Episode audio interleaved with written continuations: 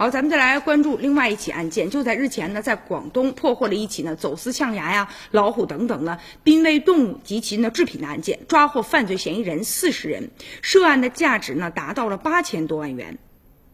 今年年初，有一伙越南人就跟一个林某和彭某啊，他们一起合伙就做这个走私呢珍贵动植物的这个生意。经过两个多月左右的情报的经营。最终呢，警方锁定了大概十几个人啊，走私团伙主要活跃在呢广西东兴一带。而且呢，越南的供货方是通过呢微信和呢这些买家联系的，然后确定啊这个交易的物品和价格之后，然后越南的供货方呢会通过走私的这个方式，就将这些呢珍贵的动物制品，然后走私进境之后，交到呢国内代理人呢林某和彭某的手上。而这两个人呢是夫妻，他们根据呢越南人提供的收货人的信息，就将呢走私进境的濒危动物及其制品通过物流发给国内的买家。而且呢，这个越南籍的嫌疑人他是通过微信朋友圈向外发送销售的信息，包括象牙制品呐、虎皮呀等等啊，不少呢都是一级保护的动物。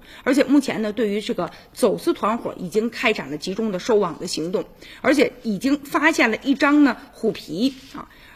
据说呀，这张虎皮是一个人，他的这个王某，他的舅舅特别想要的，因为他舅舅啊就养一些马呀、羊啊之类的，就想买这么一张吧，然后挂在自己家里去展示，所以呢就找到了这个苗某。苗某呢一想这有利可图啊，于是呢就通过呢微信啊，然后就以呢两万六千块钱的这个价格把这个虎皮买下来了，然后又从呢朋友圈看到说有人想买嘛，所以又转手这么一卖，正好中间还挣了一笔差价。